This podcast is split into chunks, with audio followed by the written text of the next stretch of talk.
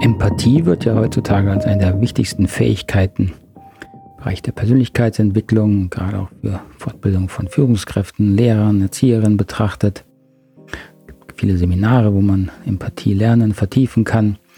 Und auch in der gewaltfreien Kommunikation geht es ja sehr stark um Empathie und viele äh, lernen sie auch oder möchten sie lernen, nachdem sie da erlebt haben, ein Video, wie Marshall Rosenberg empathisch auf jemand eingegangen ist oder da im Rollenspiel sich durch Empathie die scheinbar schwierigsten Konflikte auflösen lassen.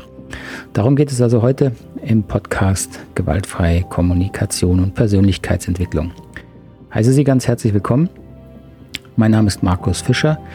Wenn Sie noch nicht so oft hier zugehört haben, ähm, ich bin seit 20 Jahren selbstständig im Bereich Training, Beratung, Coaching, Ausbildung und da überwiegend im Bereich gewaltfreie Kommunikation tätig, Kommunikation tätig, so heißt es richtig. Und habe ja hier auch einen Podcast, der jetzt schon eine ganze Weile läuft. Und wenn Sie sich, ähm, wenn Sie noch relativ neu in dem Bereich sind, gewaltfreie Kommunikation, können Sie sich die ersten zwölf Lektionen hier im Podcast so als Einführung anhören. Diese ersten zwölf Episoden sind quasi auch der Auszug aus dem Online-Kurs Gewaltfreie Kommunikation. Den gibt es auch noch. Den können Sie sich auch gerne anschauen. Gibt es auch ein Gratis-Modul mit Texten und Aufgaben und Videos. Ich verlinke Ihnen das hier unten in den Show Notes, wenn Sie sich da also vertiefen wollen. Also, Empathie in der gewaltfreien Kommunikation. Ähm, ich habe ja schon eine Episode zur Empathie gemacht, und zwar die Episode Nummer 12 mit dem Titel Fünf Formen der Empathie, die Sie kennen sollten. Darin geht es darum, dass man vor allem mal defin erstmal definieren muss, was man eigentlich meint, wenn man über Empathie spricht, denn es gibt da keine einheitliche Definition. Um, ähm, häufig wird mit Empathie die, diese fest verdrahtete äh, biologische Ausstattung des Menschen verstanden, der sich als soziales Wesen eben ganz natürlich und sehr schnell in die Innenwelt seiner Mitmenschen eindenken und einfühlen kann, einfach weil es eine wichtige soziale Voraussetzung ist für Kooperation und Zusammenarbeit. Das ist aber ganz sozusagen biologisch natürlich, da kann man, äh, braucht man nicht viel drüber nachdenken. Das hat, haben die meisten gesunden Menschen. Man kann Empathie als, als Werthaltung, Wertehaltung verstehen ähm, und als Form der Unterstützung, der äh, Form der Kommunikation, des gegenseitigen Aufeinander Eingehens. Und es gibt noch zwei andere, die hören Sie sich also am besten in dieser Episode an. Und hier in dieser, äh, in der jetzigen Episode geht es mir eben darum, das Thema empathisch, so im Kontakt sein, im Gespräch, zuhören, wenn es eben darum geht, dass wir jemanden wirklich verstehen wollen ähm, oder wenn wir einem Konflikt vielleicht helfen wollen oder auch wenn wir selber mit jemandem etwas klären müssen. Und da gehört ja meistens auch dazu, dass wir verstehen wollen und oft auch müssen, was denn im anderen los ist, um da eine gemeinsame Lösung zu finden. Also um diese Form der Empathie geht es in dieser Episode. Diese Empathie hat, eine, hat für den Menschen äh, ein, meist eine sehr heilsame Wirkung, weil wir eben ähm, als soziale Wesen sehr darauf angewiesen sind, dass andere Menschen uns verstehen. Äh, damit meine ich jetzt nicht nur mit Worten, sondern natürlich auch einfach im nonverbalen Kontakt. Wir senden ja laufend Signale aus, wenn wir im Kontaktgespräch mit jemand zusammen sind. Ähm, und diese Signale ähm, sind immer darauf angewiesen, dass der andere sie versteht und dementsprechend darauf reagiert. Also beispielsweise, wenn wir Augenkontakt suchen im Gespräch, um uns zu versichern, dass der andere uns zuhört und offen ist uns gegenüber. Das machen wir in unserer westlichen Kultur in einem bestimmten Rhythmus, der uns nicht bewusst ist, aber der sich sehr vom Rhythmus beispielsweise anderer Kulturen unterscheidet. Dann machen wir das, weil wir prüfen, ist der andere noch bei mir? Versteht der mich? Versteht der mich mit dem, was ich sage, was ich ausdrücken möchte? Also das ist auch eine Form der Empathie. Und das hat natürlich eine sehr verbindende, eine sehr verbindende Wirkung. Wir brauchen also wirklich Empathie und deswegen ist Empathie auch eines der Bedürfnisse, die ähm, wir in der gewaltfreien Kommunikation ähm, näher untersuchen. Häufig auch erstmal wie entdecken, weil das eben so etwas meistens Unbewusstes ist, dass wir da erstmal nicht drüber nachdenken. Es lohnt sich aber drüber nachzudenken, vor allen Dingen, wenn man eben seine eigenen kommunikativen, sozialen Fähigkeiten verbessern möchte, ähm, weil da eben die Empathie der entscheidende Faktor ist. Und damit meine ich jetzt nicht nur die Empathie für den anderen, sondern auch die Empathie für mich selber. Und das ist jetzt so ein bisschen die Besonderheit in der gewaltfreien Kommunikation, weil wir hier ähm, auch den, die Klärung unserer eigenen Themen, also unserer eigenen Gefühle, Gedanken, Bedürfnisse bezeichnen wir als Selbstempathie. Und die, diese Form der Selbstempathie, also des Verstehens von mir selber, führt natürlich im, äh, im Kontakt mit anderen Menschen dazu, dass ich auch andere Menschen besser verstehen kann. Je besser ich meine Innenwelt verstehe äh, und auch die Entstehung von Gefühlen und auch gerade deren manchmal Unlogik verstehe, desto besser kann ich damit auch bei anderen Menschen umgehen. So, wenn wir äh, Empathie erstmal vom Konzept her ähm, verstehen wollen, der gewaltfreien Kommunikation, unterscheiden wir manchmal vier äh, Stufen sozusagen der Empathie. Äh, ich sage manchmal, dass es da die Ebene der Intention gibt, also der Haltung. Dann gibt es die Ebene der Aufmerksamkeit. Dann kann man schauen, wo der Fokus drauf liegt und dann kann man auch sehen, welche wirkliche Begriffe, Worte oder Taten äh, Empathie ausdrücken können. Also diese vier Ebenen unterscheidet man häufig oder unterscheide ich häufig.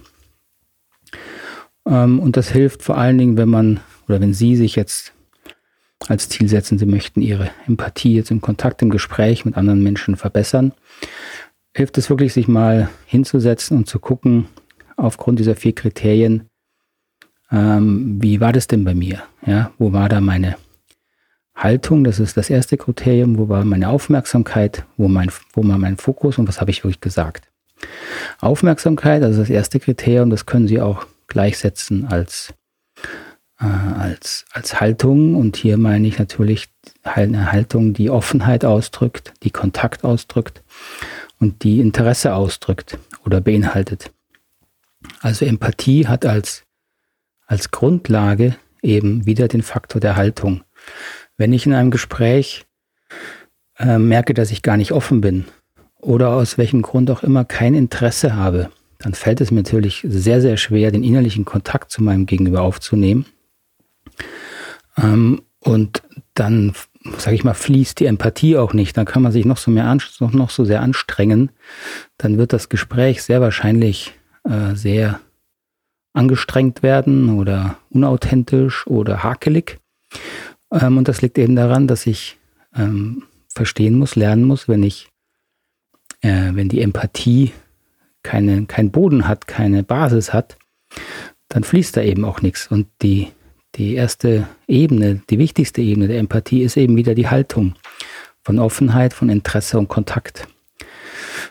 Das kann ich nur in mir überprüfen, ähm, ob es gegeben ist. Ich merke es meistens relativ schnell natürlich, wenn man ein bisschen Erfahrung hat mit sich und Übung dann merkt man schnell, mit welchen Personen fällt es mir ganz leicht, offen zuzuhören und wo muss ich mich mehr anstrengen und wo schaffe ich es auch bei noch so viel Anstrengung nicht. Und das kann man dann erstmal einfach auch nur zur Kenntnis nehmen. Natürlich kann man dann daran arbeiten, aber wenn mir grundlegend ähm, das Interesse fe fehlt oder eine gewisse Abneigung oder gar Antipathie vorhanden ist, die ich jetzt nicht ähm, mal schnell beiseite schieben kann, dann macht es eben auch keinen Sinn, jetzt da irgendwie Empathie zu heucheln oder sich anzustrengen, weil das meistens eben das dann in die, in die Hose geht. Ja, das wird eben kein, kein guter Kontakt werden. So, wenn diese Intention, Offenheit, Haltung von Interesse da ist, dann kann man als zweiten Schritt gucken, äh, wie, auf was richte ich meine Aufmerksamkeit. Und im, im Konzept der gewaltfreien Kommunikation ähm, legen wir eben erstmal Wert darauf, dass wir uns vor allen Dingen darauf konzentrieren, was gerade hier im jetzigen Augenblick die Person ausdrückt. Und damit meine ich jetzt nicht nur ähm, durch Worte, sondern wir nehmen eben sehr bewusst wahr die ganze Person. Ja, und wir sind ja sehr sensible ähm, Wesen. Wir nehmen ja weitaus mehr wahr als nur das, was uns bewusst ist. Ähm, wir nehmen ganz schnell wahr, wie gestresst ist unser Gegenüber, äh, wie angestrengt, wie wach, wie aufmerksam. Wir nehmen häufig auch wahr, ist auf der Gegenseite auch eine Form von Interesse oder ist da vielleicht auch eine Abneigung, weil wir da eben sehr sensibel sind. Und wenn wir uns trainieren, unsere Aufmerksamkeit wirklich ähm, sehr präsent zu halten, im Hier und Jetzt, wie das so schön heißt, dann äh, merkt man sehr schnell, wie eben der Kontakt gegeben ist oder wie eben auch nicht gegeben ist. Und das üben wir dann eben auch, wenn wir jetzt wirklich beispielsweise jemand aktiv zu, ähm, unterstützen wollen durch Empathie, dann ist es eben auch ein gewisses Training, dass man sich nicht von Geschichten ablenken lässt, die ganz woanders hinführen, eben weniger auf das, was ist hier und jetzt wirklich wichtig für die Person. Ähm, und das drückt eben diese zweite Ebene aus der Empathie, die Aufmerksamkeit, die auf das Hier und Jetzt gerichtet sein soll. Noch spezieller, ähm, bezogen auf die gewaltfreie Kommunikation, wird dann die dritte Ebene, das nenne ich meistens den Fokus. Fokus, weil es hier nochmal spezieller eben darum geht, was höre ich denn? Also worauf äh, achte ich besonders? Und das sind natürlich, weil wir hier in der gewaltfreien Kommunikation uns mit Gefühlen und Bedürfnissen beschäftigen und wissen, wie wichtig diese Ebene ist, fokussiere ich mich, wenn ich empathisch zuhören möchte, hauptsächlich auf die Gefühle und die darunter liegenden Bedürfnisse, die ganz aktuell die Person, der ich zuhöre, hier und jetzt ausdrückt. Das heißt nicht, dass die Person nicht über die Vergangenheit reden darf oder über irgendwelche Ängste vor der Zukunft, ganz und gar nicht, sondern es heißt, dass ich mich hinter allen Geschichten, äh, die ich höre, allen Erzählungen, fokussiere ich mich eben vor allen Dingen darauf, welche Gefühle versucht, versuchen sich da auszudrücken oder welche ahne ich dahinter. Und schon dieser Fokus auf Gefühle und Bedürfnisse schafft häufig sehr viel Klarheit und auch Entspannung für das Gegenüber, weil das merken wir sehr schnell. Ähm, wir merken sehr schnell, ob jemand wirklich präsent ist mit uns, wie es uns eben wirklich geht. Ähm, und diese drei ersten Schritte sind deswegen wirklich die wichtigste Voraussetzung für die Empathie. Und was jetzt nochmal wichtig ist, ist Ihnen vielleicht auch aufgefallen, in den ersten drei Schritten kommen keine Worte vor. Also diese ersten drei Schritte von, äh, die ersten drei Schritte von Intention, Aufmerksamkeit und Fokus passieren rein innerlich. Dafür sage ich noch gar nichts. Brauche ich auch nicht. Und deswegen ist auch der Punkt, den man lernen kann, dass bestimmt 90 Prozent der Empathie ohne Worte passieren. Worte ist dann der vierte Schritt in der Empathie und die äh, wähle ich dann spontan und ohne viel nachzudenken, wenn ich die ersten drei ähm, Ebenen äh, stimmig in mir präsent habe, dann fließen die Worte im Hinblick auf das, was ich eben beim anderen höre. Und wenn ich das in eigenen Worten ausdrücken möchte, dann passiert das automatisch, authentisch. Ähm, da brauche ich mir nicht so viel Gedanken machen und sehr häufig reicht es eben auch gar nichts zu sagen. Stille Empathie ist eine sehr heilsame Geschichte. Nun, wie sieht es ein bisschen praktischer aus? Wie, wie kann man Empathie auch bei sich verbessern? Ähm, da müssten Sie jetzt einfach natürlich auch ein Beispiel nehmen aus Ihrem eigenen Arbeits- oder Lebensumfeld. Wir können hier mal, was ich vielleicht ein Beispiel, wenn man eine Lehrerin oder Lehrer vor einem Schüler in der Klasse ist, der, äh, wie das Lehrer dann manchmal nennen, ständig stört, ähm, dann kann sich der Lehrer fragen in dem Moment, wie ist denn da meine empathische Offenheit? Wie ist denn Punkt 1? Habe ich denn ein wirkliches Interesse? Habe ich ein Interesse äh, und eine innere Offenheit, innere Offenheit, um auf den Schüler einzugehen. Schon der Faktor scheint mir manchmal bei Lehrern äh, gar nicht mehr da zu sein. Und zwar nicht aus Zeitgründen. Dafür braucht man keine Zeit. Ja, also Zeit ist da noch überhaupt keine äh, kein Faktor, denn wie gesagt, die ersten drei ähm, Ebenen der Empathie passieren innerlich und sind, sage ich mal, sehr zeitunabhängig. Ja. Da ist eher der Faktor, wie viel positive innere Energie habe ich an meinem Arbeitsplatz, jetzt in dem Beispiel als Lehrer. Also habe ich dann eine, im Grunde eine innere Abneigung dazu stehen, bin ich müde, erschöpft, bin ich vielleicht ausgebrannt und entwickle dadurch eine aus Überforderung heraus, eine, eine Abwehrhaltung den in Anführungszeichen anstrengenden Schülern gegenüber. Das können Sie jetzt eins zu eins auf äh, Beruf und Führungskraft Mitarbeiter übertragen. Das ist völlig identisch. Und wenn ich dann natürlich nicht mit Offenheit dastehe, dann kann ich mir auch den Rest sparen. Wie gesagt, das merken Menschen, ob sie da ein echtes Interesse haben. So. Und wenn ich jetzt als Lehrer aber ein echtes Interesse und Offenheit habe, dann kann ich natürlich die nächsten beiden Ebenen mit durchgehen und gucken im Hier und Jetzt, was nehme ich denn für Gefühle und Bedürfnisse bei diesem Schüler wahr. Und das hängt natürlich auch am Kontext. Ja, also ein Schüler, der nur einmal äh, stört im Unterricht, da werden Sie dessen Gefühle, Bedürfnisse in einen anderen Kontext stellen, als wenn das ein Schüler ist, wo Sie das kennen, der also häufig unruhig ist und sich nicht konzentrieren kann. Und was Sie nun zu dem Schüler sagen oder auch im anderen Kontext zu einem Mitarbeiter, das ähm, ist jetzt gar nicht entscheidend. Entscheidend ist, ob die, ob es vorher einen empathischen Kontakt gab oder nicht. Also selbst wenn Sie diesem Schüler sagen, du jetzt sei bitte still, es stört, wird diese Nachricht völlig anders ankommen, wenn sie aus einem inneren Kontakt mit dem Schüler kommt oder ob sie aus einer starken abwehrenden Haltung kommt. So, Sie merken schon, das Thema Empathie hat eben wieder vor allen Dingen mit Ihrer eigenen inneren Verfassung zu tun. So, die Frage ist also im Grunde, wenn man an der eigenen Empathiefähigkeit arbeiten möchte, ist die wichtigste Frage, wann werden wir denn eigentlich unempathisch? Denn wie gesagt, Empathie gehört im, im Grunde zu unserer sozialen Grundausstattung. Als soziale Wesen haben wir darin sehr viel äh, Übung und Erfahrung. Aber da wir auch eigene Bedürfnisse haben, müssen wir natürlich auch auf die achten.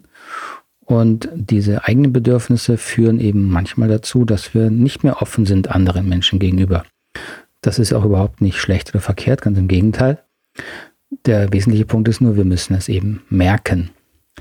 Denn sobald wir es merken, können wir dann daran arbeiten, wenn wir wirklich äh, in Situationen, wo wir sagen, da will ich aber empathischer sein oder muss ich auch aufgrund meiner Rolle, dann muss ich natürlich lernen, mit meinen eigenen Emotionen, mit meinen eigenen Themen besser umzugehen.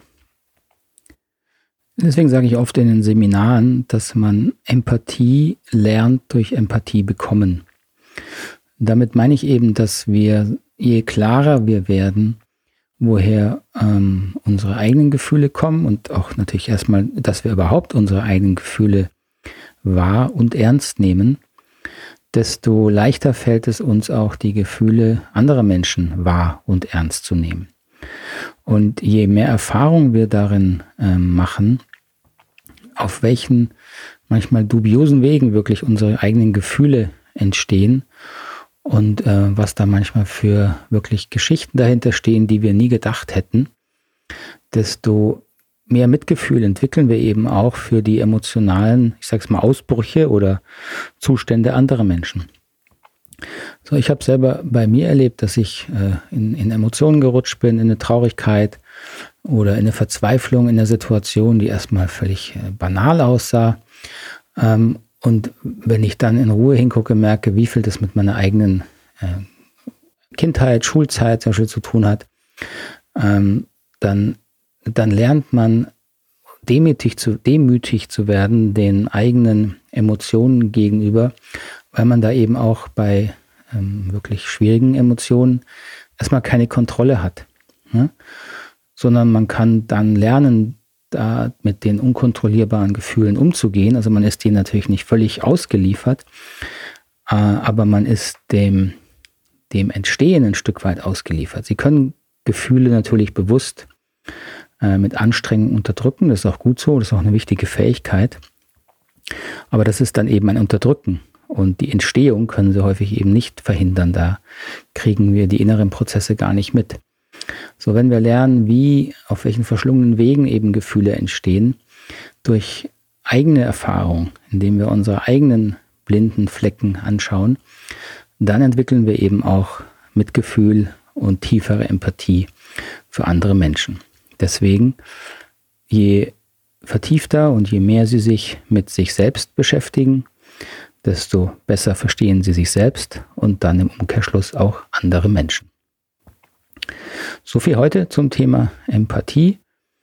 Ähm, wie gesagt, ich freue mich immer über Fragen und Kommentare hier im Podcast. Ich verlinke Ihnen unten ähm, auf jeden Fall mal die, die Links, wo Sie mich kontaktieren können. Sie können mir also gern eine Sprachnachricht auch gern per WhatsApp schicken oder natürlich E-Mail-Kontakt. Wie üblich eine tolle neue Geschichte ist oder relativ neu auf der Homepage vom Podcast finden Sie unter jeder Episode so einen Link, wo Sie mir auch direkt eine Sprachnachricht schicken können. Das ist manchmal vielleicht einfacher, wenn Sie mir äh, etwas ins Mikro quatschen, als wenn Sie das alles schreiben. Also ich persönlich mag das ganz gern, geht häufig schneller. Und dann wird es irgendwann wieder auch so eine Hörerfragenrunde hier im, im Podcast geben. Gab es ja vor drei, vier Episoden schon mal, wo ich dann zusammengefasst alle Fragen, die so auflaufen, ähm, beantworten werde. Gut, das war's für heute. Dann bedanke ich mich für Ihre Aufmerksamkeit. Ich hoffe, es war was für Sie dabei. Und wir hören uns dann nächste Woche wieder. Alles Gute, genießen Sie den Frühlingsanfang und die ersten Sonnenstrahlen. Tschüss, Ade, Ihr Markus Fischer. Ciao.